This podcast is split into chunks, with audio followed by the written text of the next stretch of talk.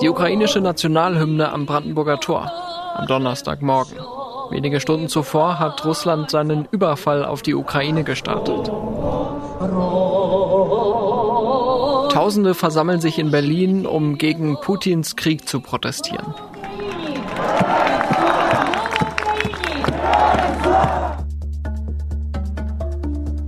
Uns geht es tatsächlich sehr schlecht, weil Ukraine wird gerade bombardiert. Meine Freunde sitzen jetzt im Keller mit kleinen Kindern halbe Nacht lang. Und wir hoffen, dass irgendwie das Ganze gestoppt wird. Ich glaube nicht, dass in Europa sowas passieren kann heutzutage. Das kann nicht sein. Dass die Leute jetzt einfach sterben. Das ist die friedliche Ukraine. Den Aggressor Wladimir Putin dürfte das kaum kümmern. Und die Bundesregierung? Ich bin so wütend für diese Situation. Das ist unglaublich, dass Deutschland gar nichts macht. Das hier hört man aus Kiew vom ukrainischen Präsidenten Volodymyr Zelensky. Heute habe ich 27 europäische Anführer gefragt, ob die Ukraine der NATO beitreten kann. Ich habe direkt gefragt, aber alle haben Angst, niemand antwortet. Was kann Deutschland jetzt noch tun, um der Ukraine zu helfen? Willkommen zu Stimmenfang, dem Politikpodcast vom Spiegel. Mein Name ist Marius Mestermann und vor drei Wochen habe ich an dieser Stelle noch gefragt, ob sich die Ukraine auf Deutschland verlassen kann. Damals sah es noch so aus, als könnte die Krisendiplomatie noch etwas verhindern.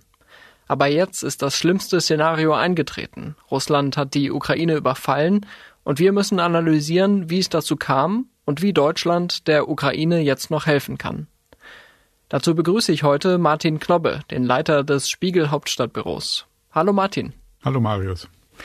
Wir wollen zum Anfang erstmal darauf schauen, was Bundeskanzler Olaf Scholz gestern gesagt hat. Bis zuletzt haben wir in der internationalen Gemeinschaft auf Dialog gesetzt und das Gespräch mit Moskau gesucht. Wir hatten Hoffnung, aber wir waren nicht naiv.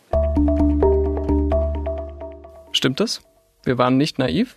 In der Nachbetrachtung kann man natürlich immer sagen, dass es ein sehr naiver Blick äh, darauf war, wie, wie Putin reagieren würde. Und ich glaube, ein Versäumnis müssen wir uns alle sozusagen zuschreiben. Da würde ich die Medien mit, mit einbeziehen, aber eben auch die Politik, dass man vielleicht nicht genug analysiert hat, ähm, was wirklich die Motivation von Putin ist und vor allem auch seine psychische Verfassung. Und ich erinnere mich ähm, an eine Situation, ich war ähm, Anfang der 2000er Jahre auf der Journalistenschule und wir hatten einen Gaststudenten aus, aus Moskau. Und der war von schon damals vor, dass wir einen völlig naiven, und er verwendete das Wort naiv, einen naiven Blick auf Putin hatten. Er sagte, es sei ein Machtmensch, ein brutaler Machtmensch ähm, und wir würden alle auf ihn hereinfallen. Und in diesen Tagen habe ich mich an, an diese Begegnung erinnert. Und ich glaube, das ist schon das Problem der, der Deutschen, dass sie, dass sie immer eine, und das war vielleicht eine naive Hoffnung, ähm, hatten, ähm, dass man mit Russland und vor allem mit Putin schon irgendwie zurechtkommen würde, so schwer es auch ist, aber dass der Dialog doch immer noch die, die letztmögliche Chance ist, eine Einigung zu finden. Und seit, seit spätestens gestern wissen wir, das ist nicht so. Ich meine, Putin kennt man ja jetzt schon lange auch als russischen Präsidenten. Er hat eigentlich eine Provokation nach der anderen in den letzten Jahren gesetzt. Also ob es die Krim-Annexion war, ob es die Unterstützung der Separatisten war, ähm, die Anschläge in Europa auf Oppositionelle. Da muss man sich schon ein bisschen die Frage stellen, warum die Bundesregierung da äh, immer weiter auf Dialog gesetzt hat, warum sie eigentlich gedacht haben, dass sie obwohl er immer weiter provoziert, äh, da noch etwas mitholen können, oder? Ich glaube, es gibt natürlich verschiedene Begründungen, warum das Verhältnis äh, zwischen Deutschland und Russland immer irgendwie ein besonderes war. Man kann natürlich auch auf die, auf die SPD blicken, die jetzt äh, in der Regierung sitzt, die äh, davor ja auch schon Teil der Regierung war, ähm, die seit, seit Willy Brandts Ostpolitik eben ein emotionales äh, Verhältnis zu Russland hatte, das äh, oft die rationalen Begebenheiten, die du gerade angesprochen hast, ausgeblendet hat. Und ich glaube aber, dass es, dass es äh, Merkel genauso ging. Bei Merkel würde ich eher sagen, da waren die, ähm, die wirtschaftlichen Interessen ähm, und die darf man natürlich nicht ganz unterschätzen. Also Deutschland profitierte natürlich schon auch von einer guten Wirtschaftsbeziehung zu Russland die standen dabei natürlich auch immer im Vordergrund. Und ähm, deswegen hat man so Begebenheiten, dass hier äh, Menschen ermordet werden mit klarem Auftrag aus, aus Moskau, hat man immer ein bisschen zur Seite geschoben. Und ich glaube, es fügt sich jetzt ein Bild zusammen, das einem schon klar macht, das war eine ganz schön große Fehleinschätzung beziehungsweise ein sehr fahrlässiges Vernachlässigen von klaren Indizien, dass äh, dieser Mann weder ein Demokrat ist, kein Lupen, schon gar nicht ein lupenreiner Demokrat, noch dass, äh, dass er zu irgendeinem Zugeständnis bereit ist, ähm, das nicht in seinem Interesse liegt. Russland hat da äh, innerhalb weniger Stunden sozusagen diese Invasion gestartet, hat da ähm, auch von verschiedenen Flanken die Ukraine angegriffen. Und Olaf Scholz hat sich gestern Abend aber trotzdem hingestellt und das hier gesagt. Putin wird nicht gewinnen. Die Bürgerinnen und Bürger in der Ukraine wollen Demokratie und Freiheit. Und Europas Zukunft wird eine Zukunft in Frieden und Freiheit sein. Wie kann sich Olaf Scholz da so sicher sein? Tja, das ist schon fast äh, eine, eine zynisch sehr langfristige Sicht. Ich kann mir schwer vorstellen, ähm, wie Putins Kalkül auf lange Sicht aufgehen sollte. Denn ähm, die Widerstände sind groß. Die Wirtschaft in, in Russland ist nicht, ist nicht gut gestellt. Ähm, ich glaube, sie ist vergleichbar ähm, in, den da in den Daten und Werten äh, mit der von Italien. Und auch die Übernahme oder die Annexion ähm, oder Besetzung der, der Ukraine, die wird jetzt sehr brutal werden. Aber man muss ja auch sehen, welche Menschen da leben. Und ähm, die, die haben sich in den letzten Jahren klar an den Richtung Westen orientiert, mehrheitlich zumindest. Ähm, die haben genossen, was äh, lieber, ja, was Freiheit bedeutet, was, was Demokratie bedeutet. Und ich glaube, es wird nicht so einfach sein für Putin, dieses Land äh, sozusagen besetzt zu halten ohne, ohne Konflikte. Aber klar ist, jetzt zu behaupten, Putin werde nicht gewinnen, empfinde ich als zynisch, wenn wir davon ausgehen, dass die Ukraine in den nächsten Tagen eindeutig äh, besetzt wird und Europa daneben steht und nichts tun kann, außer ein paar Sanktionen zu verhängen. Wie geht es den Menschen in der Ukraine jetzt? Mein Kollege Juan Moreno hat mit Tobias Weimann gesprochen, der mit seiner Familie in Kiew lebt. Warum er das Land trotz des Kriegs nicht verlässt, hören Sie in unserem täglichen Podcast Spiegel Daily. Den Link stelle ich in die Beschreibung. Der ukrainische Botschafter in Berlin, Andrei Melnik, der hat gestern Abend gesagt, er habe, Zitat, keine einzige gute Botschaft aus Berlin erhalten, wie uns geholfen werden kann. Äh, und er sagte, der Eindruck ist, dass die Bundesregierung zu den wenigen Ländern innerhalb der EU gehört, die das gerade blockieren oder bereits blockiert haben in Brüssel. Also da spricht er genau diese Sanktionen an. Ist es wirklich so, dass die Bundesregierung da auf dem Bremspedal steht? Naja, wir haben, wir haben jetzt in der Nacht ja gehört, dass es äh, große Diskussionen vor allem um diese eine symbolträchtige Sanktion, nämlich den Ausschluss Russlands aus dem äh, Bankensystem SWIFT gab. Da war, gehörte Deutschland äh, nicht als einziges zu den Ländern, äh, die sich dagegen ausgesprochen haben. Ich glaube, man muss zwei Dinge unterscheiden. Es gibt da sozusagen die die äh, technische inhaltliche Begründung, die da lautet, dass äh, im Zweifel ein Ausschluss vielleicht eher den europäischen Ländern schaden könnte, mehr schaden könnte als Russland, weil Russland möglicherweise dann relativ leicht in, ins chinesische Zahlungssystem einsteigen könnte. Das alles ist, glaube ich, sehr schwer zu beurteilen, aber da mag es, da mag es Gründe geben. Aber auf der, auf der anderen Seite steht ja sozusagen der, der symbolische Wert. Und ähm, hier macht Deutschland halt wieder eine relativ schlechte Figur, indem es nicht die Entschlossenheit zeigt, die es immer propagiert hat. Und ich meine, das Argument, man müsse sich jetzt noch was zurückhalten für einen weiteren Eskalationsschritt, da muss ich schon fragen, was soll denn das sein? Also rechnen wir jetzt ernsthaft damit, dass äh, Putin die NATO angreift und man dann ähm, so eine Sanktion verhängt? Dann wären Sanktionen ja eigentlich äh, kaum noch relevant. Dann würde es ja, ja dann gäbe es ja militärische eine militärische Auseinandersetzung eben. Deswegen ist das alles so ein bisschen intransparent und ähm, und Deutschland steht da nicht gut da. Dabei hat es doch eigentlich noch so recht positive Reaktionen gegeben. Anfang der Woche, Dienstag war es, als die Bundesregierung gesagt hat, Nord Stream 2 ist jetzt erstmal auf Eis gelegt. Also da kam international die Reaktion, okay, sie können ja doch klar reagieren. Und da war Putin noch nicht einmarschiert. Trotzdem hat ihn das ja nicht davon abgehalten. Also was kann Deutschland überhaupt noch tun, um Putin zu stoppen? Oder muss man schon fast sagen, es geht eigentlich nur noch darum, den Schaden zu begrenzen?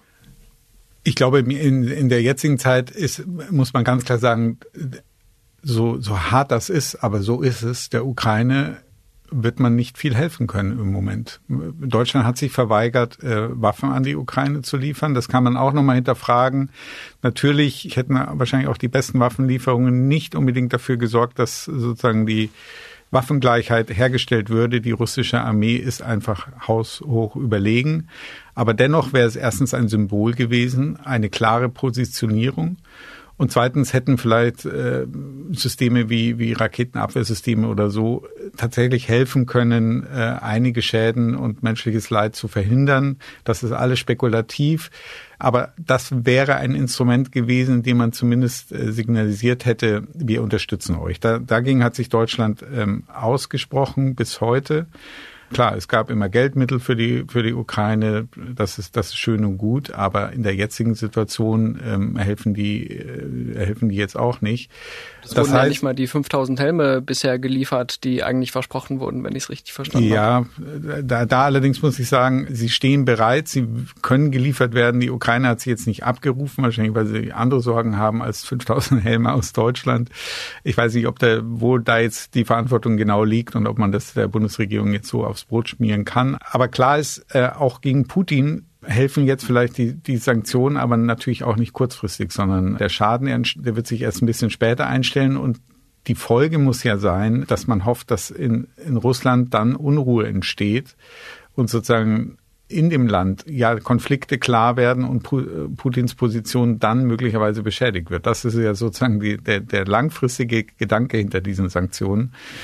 Aber er ist, wie gesagt, langfristig und ähm, akut hilft, hilft das nicht.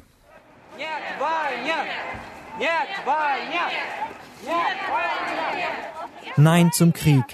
Das ist der Ruf der Proteste, wie hier zu hören in der Hauptstadt Moskau. Man hat ja schon erste Proteste gesehen, auch in russischen Städten gegen den Krieg. Das ist natürlich immer ein hohes Risiko, was die Menschen dann eingehen, weil sie im Zweifel auch verhaftet werden und Putin das natürlich unterdrückt. Die örtliche Staatsanwaltschaft wies darauf hin, dass die Demonstrationen nicht genehmigt seien. Das Innenministerium warnte die Teilnehmer vor Festnahmen. Dennoch gingen in mehr als 20 russischen Städten Menschen auf die Straße, berichtet das Bürgerrechtsportal OWD Info. Aber schauen wir nochmal darauf, was die Ukraine gerade so angreifbar macht. Also du hast ja gerade angesprochen, dass es noch eine andere Qualität wäre, wenn er jetzt die NATO angreift. Die Ukraine ist weder Mitglied in der NATO noch in der EU, obwohl sie das eigentlich schon sehr lange möchte. Und auch da hat Deutschland eigentlich immer wieder gesagt, es gibt zwar diese vage Beitrittsperspektive und ihr könnt euch schon das Bündnis aussuchen, aber Angela Merkel war ja zum Beispiel immer dagegen. Sie hat ja dann betont, äh, dass auch das deutsch-russische Verhältnis da eben sehr wichtig sei. War das rückblickend ein Fehler, dass man die Ukraine da so am langen Arm hat verhungern lassen?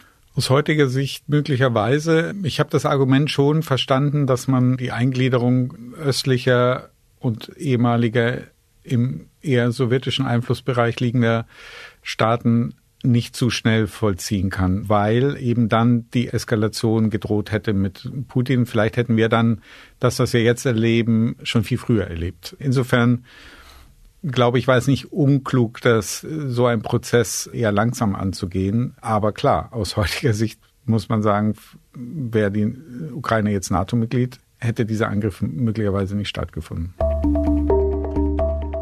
Die Auswirkungen der russischen Invasion in der Ukraine auf das internationale System analysiert Mathieu von Rohr in unserem Auslandspodcast 8 Milliarden mit Olaf Häuser. Den Link finden Sie in der Beschreibung.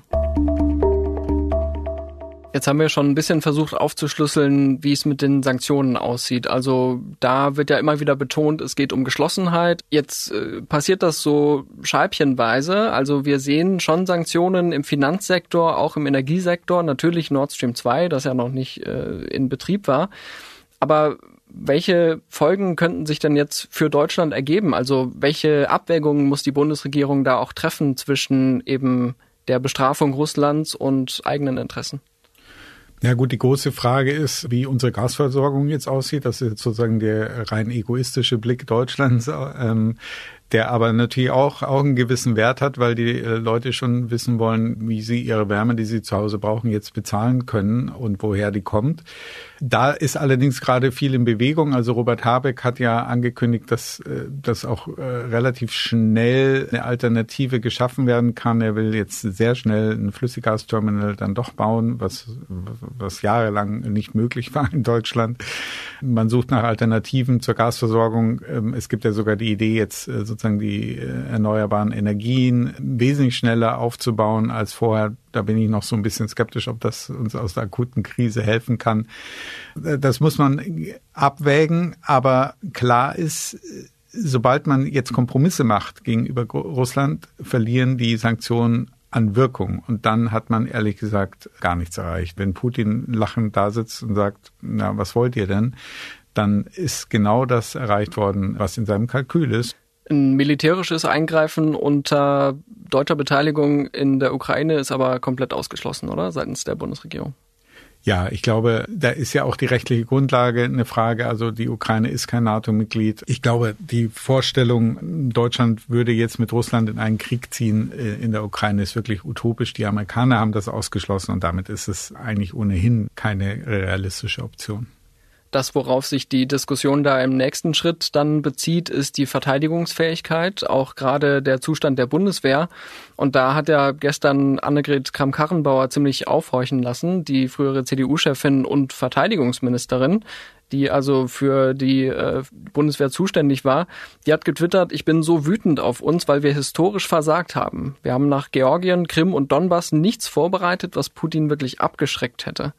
Also es war nicht schon ein bemerkenswertes Eingeständnis. Äh, Kram Karrenbauer hat ja immer wieder dafür geworben, dass die Bundeswehr auch mehr Mittel bekommt und ist dann irgendwie im Koalitionsgetriebe damit gescheitert. Aber was folgt daraus? Müssen wir jetzt aufrüsten? Ja, das folgt sicher daraus. Und ich fand die Bemerkung auch äh, sehr interessant. Vor allem richtet sie sich ja eindeutig gegen äh, die ehemalige Chefin, Chefin, nämlich Angela Merkel die das unterlassen hat. Tatsächlich ist ja jetzt auch Bewegung im Spiel. Also es sind sich fast alle einig, dass der Wehretat erhöht werden muss. Und wir hören ja jetzt mehrere Stimmen, die sagen, unsere Armee ist einfach nicht, äh, nicht einsatzfähig für, für solche äh, Sachen. Und äh, wenn rein theoretisch gesprochen würde Russland jetzt Deutschland angreifen, dann sähe es ziemlich schlecht aus. Also ich glaube, da ist jetzt sehr viel in Bewegung. Es gibt jetzt auch konkrete Angebote an die NATO was Deutschland da liefern kann, von, von Schiffen bis äh, Raketenabwehrsystemen. Aber das Problem ist natürlich wie immer in solchen Prozessen, es, es dauert lange. Also wir, das geht jetzt nicht innerhalb eines Jahres, bis die Bundeswehr so fit ist, dass sie ähm, äh, abwehrbereit ist, komplett. Mein Kollege Christoph Hickmann hat das jetzt im, im Heft so beschrieben, dass sich die Bundeswehr manchmal wie eine Wanderdüne bewegt. Also es ist ein, ein langer Prozess. Es ist gut, dass er stattfindet. Es ist erschreckend, dass wir jetzt auf alte Methoden wieder zurückgreifen müssen, nämlich die militärische Abschreckung, von der wir gehofft hatten, sie sei in Europa nicht mehr nötig. Aber die Realität zeigt, solange es äh, solche unberechenbaren Despoten wie Putin gibt, ist sie nötig. Und das wird jetzt die Aufgabe der, der nahen Zukunft sein. Hat die Bundesregierung das schon begriffen aus deiner Sicht? Hat da dieses Umdenken schon stattgefunden? Ich glaube, die, die Äußerungen von Olaf Scholz auf der Münchner Sicherheitskonferenz, die Äußerungen von äh, Verteidigungsministerin Lambrecht jetzt in den letzten Tagen hat gezeigt, dass äh, die Erkenntnis angekommen ist. Und äh, selbst bisher eher friedensbewegte Politiker, auch aus der SPD, schlagen jetzt einen anderen Ton an. Und ich glaube, ähm, die Botschaft ist angekommen. Da mehrt sich ja jetzt dann auch die offene Kritik an Gerhard Schröder, dem SPD-Altkanzler und guten Freund von Wladimir Putin. Ich will auch nochmal dafür werben, was äh, im Spiegel jetzt alles zu diesem Thema geschrieben wird. Der erscheint heute schon digital und morgen am Kiosk. Und da gibt's unter anderem ein längeres Stück über das Scheitern der deutschen Russlandpolitik, was eben durch diesen Überfall auf die Ukraine offenbart wird. Dann gibt's ein Interview mit dem Ex-Außenminister Sigmar Gabriel, äh, der auch eine Mobilisierung der NATO an der Ostgrenze fordert. Und es gibt eine Analyse, die den Titel trägt Deutschlands Naivität gegenüber Putin. Und da schließt sich, glaube ich, der Kreis zu der Anmerkung von Olaf Scholz, man sei nicht naiv gewesen. Ne? Genau. Man muss klar sagen, man ist schon naiv gewesen. Ich glaube, um das nochmal aufzugreifen, Olaf Scholz meinte vor allem, äh, dass man nicht nur naiv auf die Diplomatie gehofft hatte. Also die Bundesregierung hat schon immer verschiedene Szenarien gespielt. Ähm, am Schluss war immer das Spiel zwischen Härte und, und Diplomatie im Mittelpunkt. Und ich glaube, das will er damit ausdrücken, dass man jetzt nicht naiv glaubte, man fliegt nach Moskau und der Konflikt ist gelöst. Aber tatsächlich hatte die Bundesregierung, das sagte ja auch äh, Scholz selbst, ähm, hatte nach diesem Besuch Hoffnung, dass ein diplomatisches Fenster weiter offen sei und die hat sich völlig zerschlagen. Ja, Ihr werdet das ja in den nächsten Tagen weiter eng verfolgen und ich bedanke mich schon mal für deine Einschätzungen. Vielen Dank. Das war Stimmenfang, der Politik-Podcast vom Spiegel. Wir hören uns am kommenden Donnerstag wieder und werden erneut auf den Krieg in der Ukraine schauen. Da ist jetzt auch Ihre Meinung gefragt. Welche Verantwortung hat Deutschland für die Menschen in der Ukraine? Was sollte die Bundesregierung jetzt tun? Schicken Sie uns eine Sprachnachricht per WhatsApp. Die Nummer lautet plus 49 40 380 80400 oder schicken Sie eine Mail an stimmenfang.spiegel.de. Die Kontaktdaten finden Sie auch nochmal in den Show Notes. Mein Name ist Marius Mestermann und ich bedanke mich für die Unterstützung bei Jelena Werner, Ole Reismann, Olaf Häuser und Marc Glücks. Unsere Stimmenfang-Musik kommt von Davide Russo.